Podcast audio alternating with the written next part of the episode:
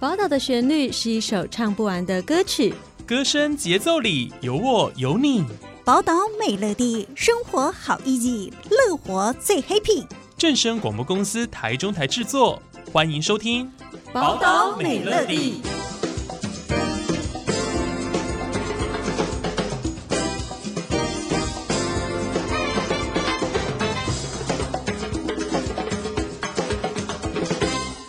各位听众朋友，午安，欢迎收听今天的节目。今天呢，我们邀请到了一位来宾哦，他是这一次即将要参选立委的一位候选人，他是台中市第四选区哦，也就是西屯南屯区的国民党候选人廖伟翔先生。今天呢，他来到节目当中来跟大家分享哦，他在这个从政之路哦，他年纪非常轻哦，只有三十几岁，但是他的从政经验非常的丰富，以及他这次参选立委呢，其实也抱持着很多的理想，很多的呃规划了很多的蓝图。今天就请他来。节目当中跟大家分享，伟翔你好，Hello，各位听众朋友，大家好。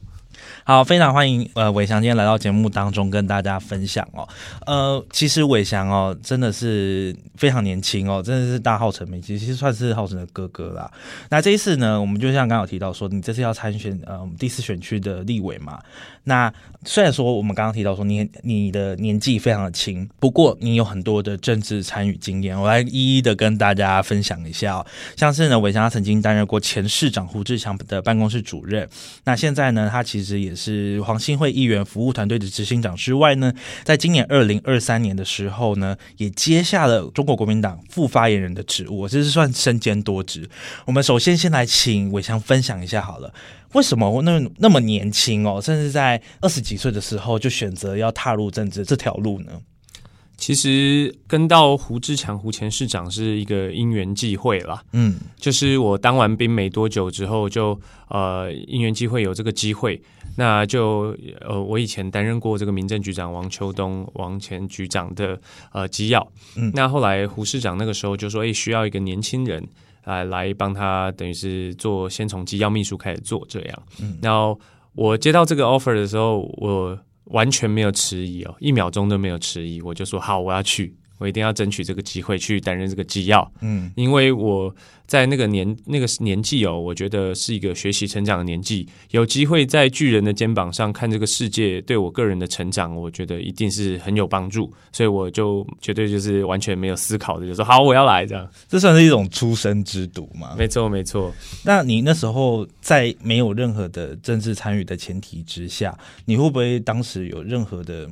就是生怕自己做不好，还是你觉得哦，先做了再说的感觉？我的个性是先做了再说，而且我也算是有自信啦，因为我从小也是看着我我的母亲黄兴惠议员哦，从小我记得小二的时候他就从政，嗯，那这个过程中我跟他关系非常亲近哦，所以几乎他每一场选战我都会有参与到，哦，然后以及过程中我们的亲子互动，其实很多时候都在讨论。呃，政治的事情，那他会政治的事情他，他有希望你踏上政治这条路吗？凭良心讲，没有。他其实我要出来从从政之前哦，呃，有时候我们自己私底下聊天啊，他也会觉得说，其实台湾的未来啊，中华民国未来也好像也不不一定是很清楚，甚至这个、呃、政治环境还蛮恶劣的，嗯啊，进来就是常常会被人家抹黑啊，或者是常常被人家攻击啦，嗯，那。就是真的，也是其实也没有想过说一定要叫我从政。哦、那我自己是呃，因为近期的一些使命感，我就觉得应应该要来从政这样。哦，所以其实，在黄兴会议员，就是你呃你的妈妈的心心中，其实她并没有非常的说啊，一定要你就是算是传承世袭这条路。没有，因为其实我们对于人生都是觉得。有点像是修行了，有只要有任何机会，我们也是很随缘，但是一定会希望说可以做到更多。我们讲一句比较佛佛佛家的话，可能利益众生的事情。嗯。对是是是，呃，刚刚提到说你有非常多的经验哦，像是、嗯、呃，第一个非常亮丽的经验就是我们刚刚提到胡志强前市长的办公室主任嘛。对。那在胡志强办公室主任的这段期间哦，你有没有获得到一些你觉得对于呃现在从政或者是说未来要参选立委的这条路上是有一些比较帮助的经验？有诶、欸，真的很多。很多。我在他身边的时候，因为他也担任多个职位哦，嗯，比如说中国国民党副主席，所以那个时候他是副主席，那我也是在办公室的机要，那基本上他所有事情也都是呃经我手这里去安排，嗯，那他在当副主席之外呢，也有担任这个旺旺集团的副董事长，对。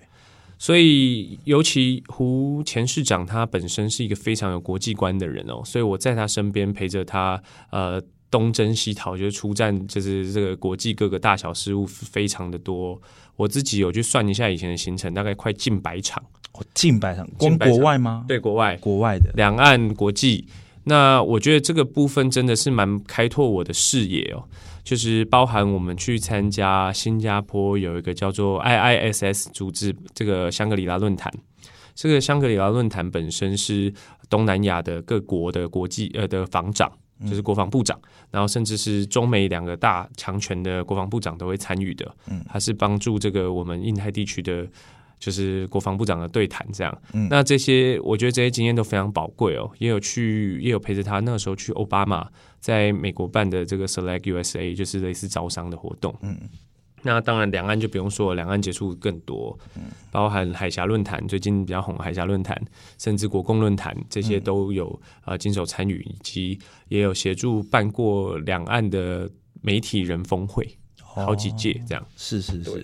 这个这些经验哦，其实刚刚有听到哦，这有很很多都是关于国际的经验哦。这些尤其是这种首长啦，或者是说一些呃部长级的比较高级一级首长的交流，其实这对未来的一些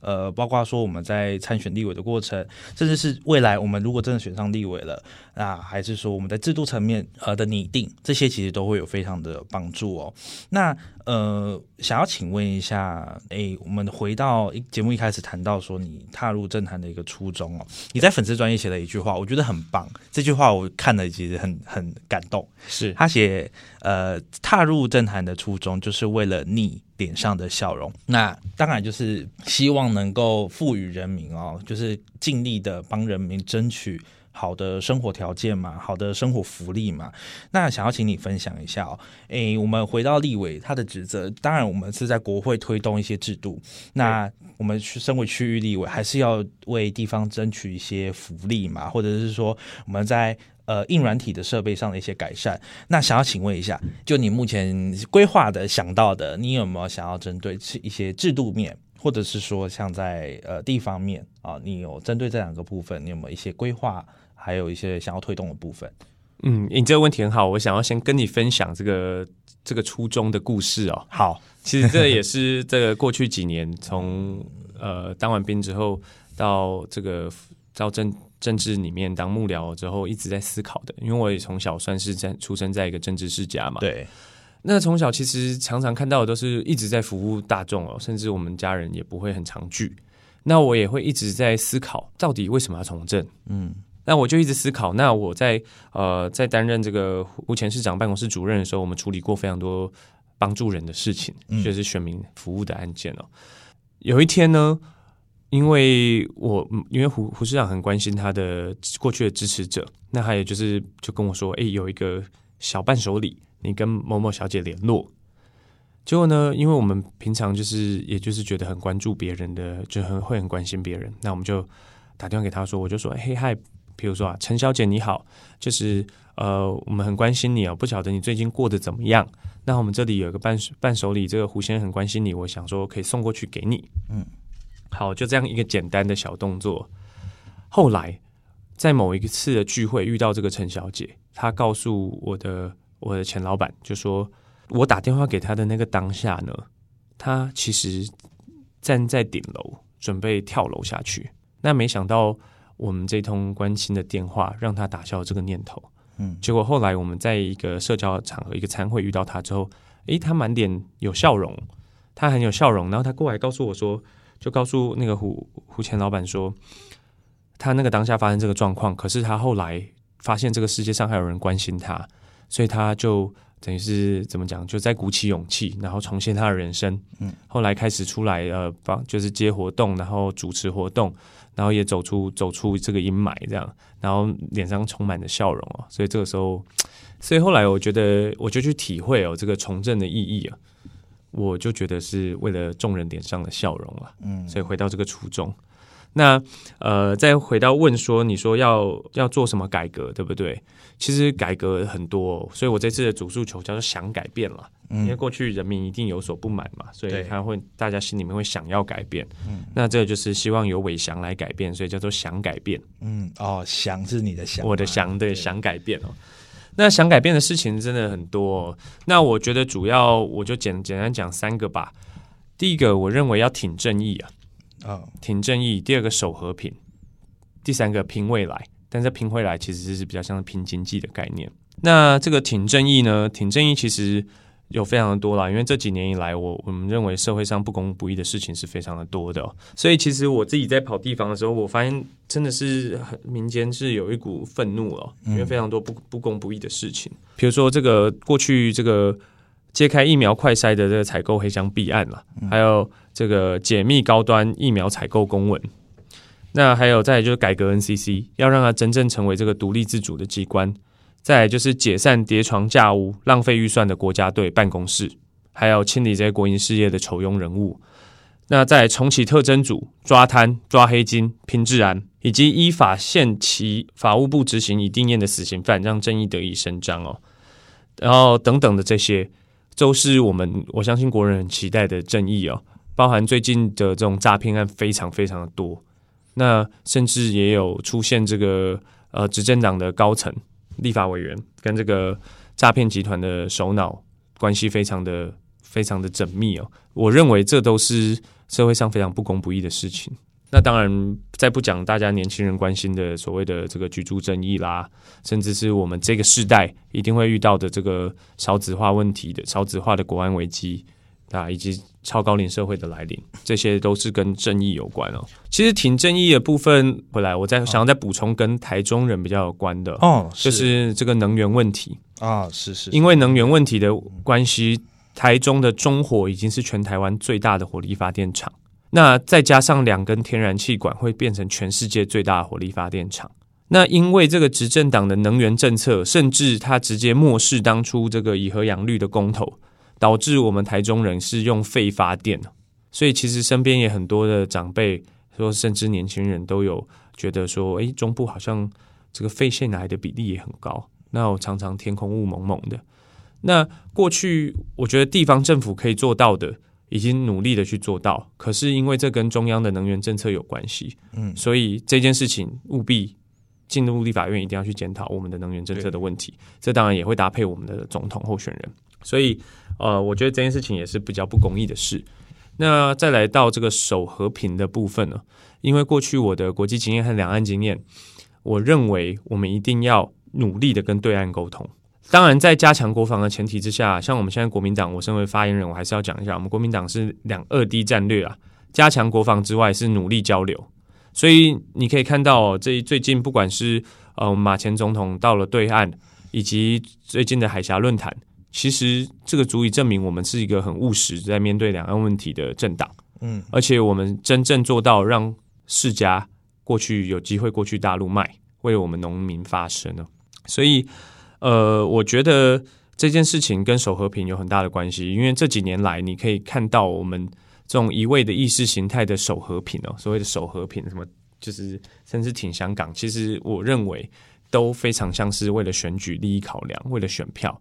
最近的联合报也说，你挺香港，那港人来其实也是多多受阻挠。再加上最近光要两岸学生交流，就是我们的执政党就故意设了很多这个限制，让两岸学生来没办法交流，没办法让对岸学生过来。我认为这就是怎么讲？你就是很像是用一根针一直在在里面找是挑挑拨是非，就是你没有必要去做这个事情嘛。嗯，对你所谓的抗中保台，你抗中也不需要这样嘛。而且对我来讲，我觉得两岸交流这么多，我认为对岸的学生来台湾，搞不好是他们被我们统统战啊，他们会觉得哦，民主自由的环境多好啊，嗯，就是所以我觉得不需要这么没有自信，硬要去搞这些飞机，去让两岸的对立升高哦。所以你可以看到这几年以来，我我看不到我们执政党为了我们的这个外贸或是经济做了什么好事哦，你只一味的抗中保泰，包含这个之前的裴洛西来台，其实我们没有获得任何东西，反而丧失了两个很重要的东西。嗯、你知道是什么吗？我们海峡中线没了，那个供给一天到晚超越海峡中线。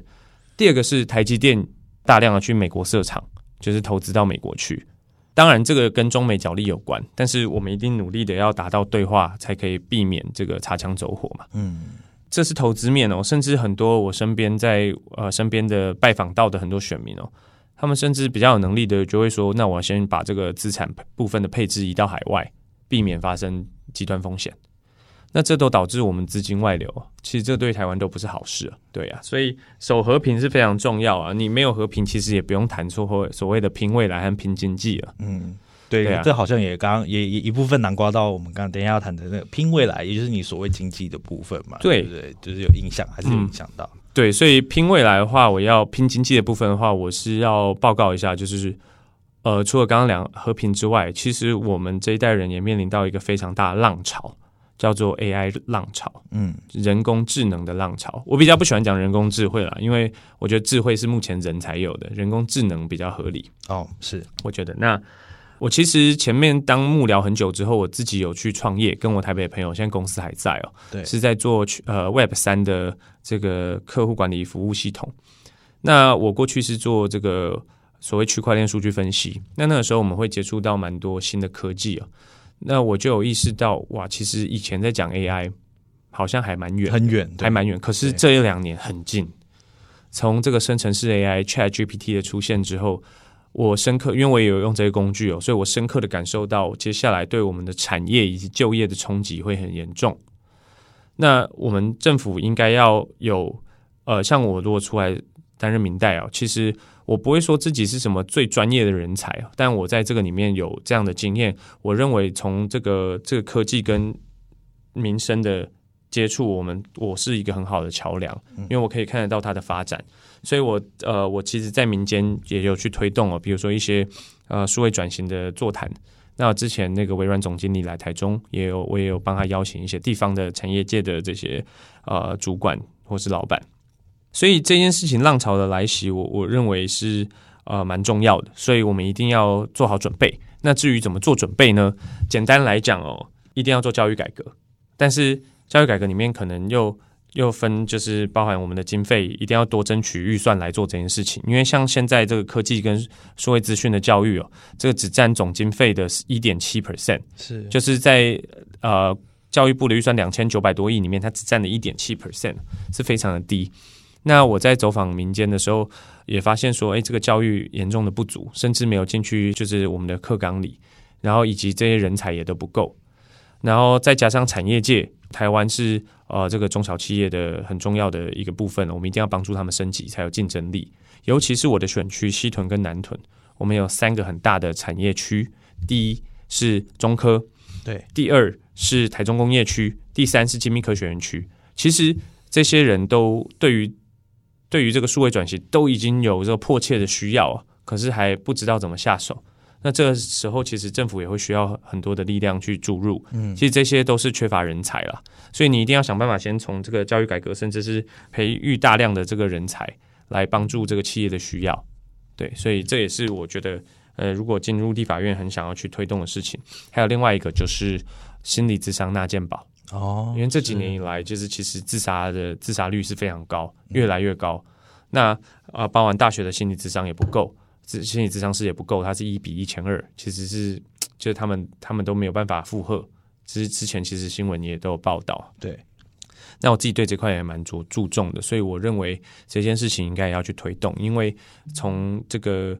呃 WHO 的数据。甚至是我们台湾的数据来看哦，其实这个心理状况造成的失能，都对于社会造成很大的负担。对，谢谢刚刚 伟翔的分享哦。其实我觉得分享的这些都是，呃，当然是有些是从你过去的一些政治的积累啊，政治参与的路的积累。那一部分就是包括你自己，好比说像你刚刚说，哎，你在公司的一些观察，或者说你现在对于整个大环境，以以及我们现在身为年轻人，对于这个社会，你希望可以变得更好的地方，这些当然都是你未来进入国会想要去推动、想要去改变的地方。对，那。呃，当然，您的心声可能也代表我们呃有一些人的心声哦，也是大家希望说，哎，我们可以未来朝这个方向去努力，朝这个方向去推动哦。所以刚刚伟翔其实分享的非常非常的多，我相信呢，大家应该听的，哎，多少也都会有一些蛮认同的地方了哈。那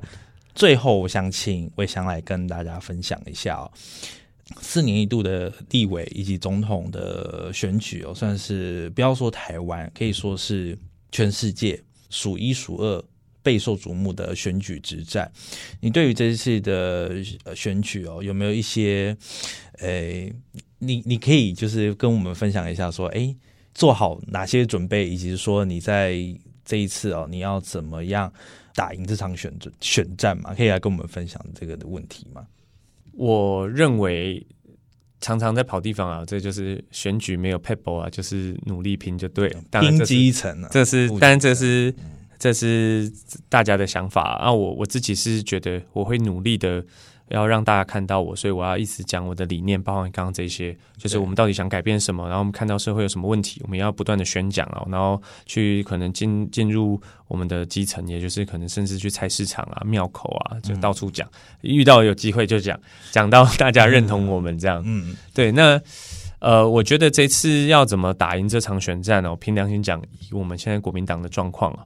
蓝营基层有这种焦虑症。啊、我不晓得你有没有你你有没有看这个政治嘛？嗯、但我觉得不管怎么焦虑哦，对于我们来讲，我们已经进了这个厨房就不怕热嘛。对，所以我们就是只唯有拼。那我觉得从政很重要，当然就是理念，因为尤其是立委选举，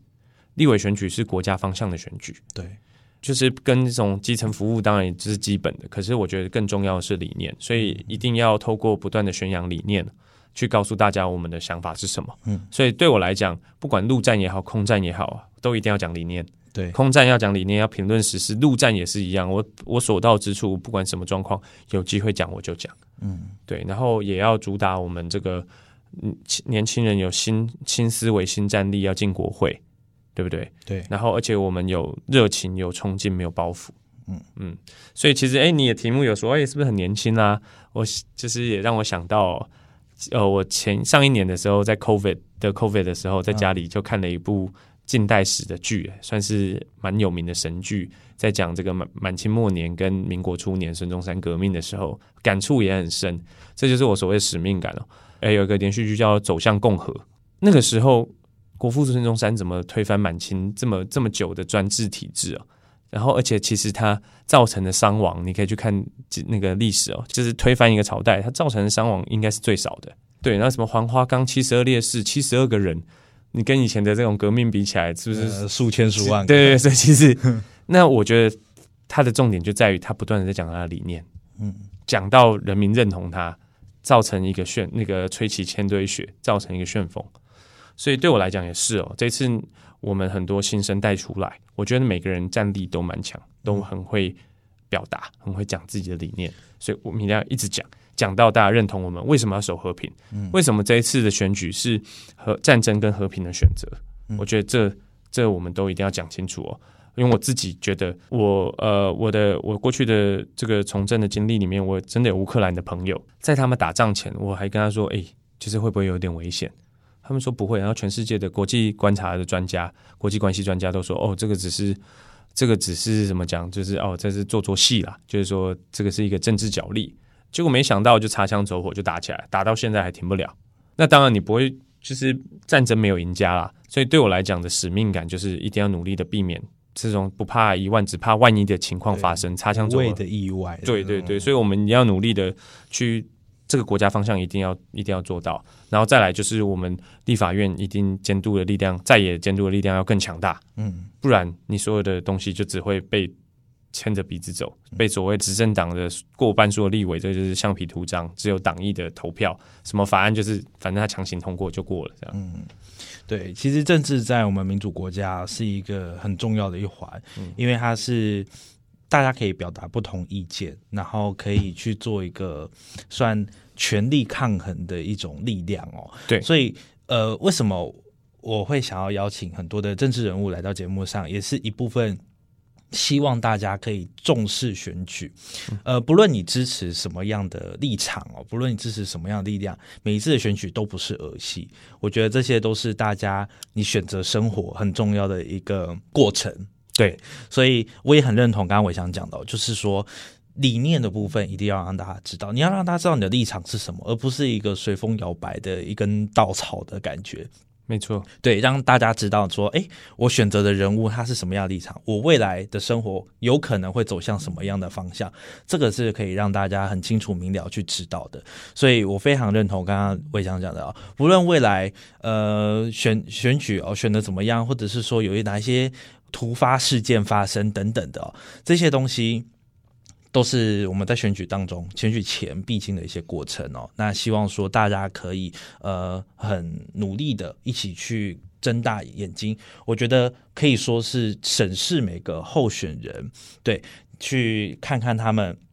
对于未来的规划，还是说他只是哦，就是空讲，还是说啊，他是真的很有规划、很有理想的？那相信大家呢，今天听完这一集节目，也是对伟翔的一些理念有很多的了解哦。对，最后伟翔有想要什么？有想补充吗？对，想要跟大家补充啊，好，补充一下，好。就是地方的政策啦，就是说以台中市来讲，我们当然立委是国家方向，但是我们如果当选立委之后，一定会为我们地方争取更多的预算哦。当然，这也是一定要。那当然就配合我们台中市的妈妈市长。嗯，那我自己在走访我的选区的时候，我认为地方的人很关注的，除了我们这个国家大方向之外哦，我觉得交通建设很重要。嗯，所以我们蓝线捷运一定要赶快的。呃，动工，而且要争取这个预算赶快的推动，因为我们在地方上，我们的这就让我们说，我们的产业区很多，所以那个交通流量很大。对，所以这个蓝线捷运变得相对的很重要。嗯，还有包含我们的这个汉汉翔路的开通，这也都可以舒缓我们的车潮。这个就是百姓的日常。对，我们要让百姓在这个。交通上下班的路上啊，也不要满脸的愁，那个很不爽的样子，还是要有笑容哦。因为，因为他如果一塞车就很不爽。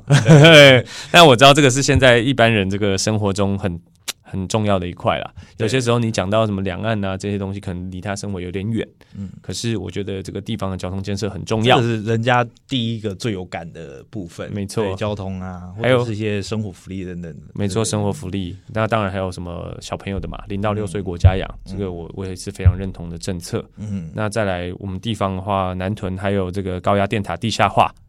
其实是很多事情可以做了，对，没错，所以，呃，这当然就是很长、很长久哦。你要说我们当选立委后三五年要完成这些事情，不实也是不可能的事情。那当然，我们就是。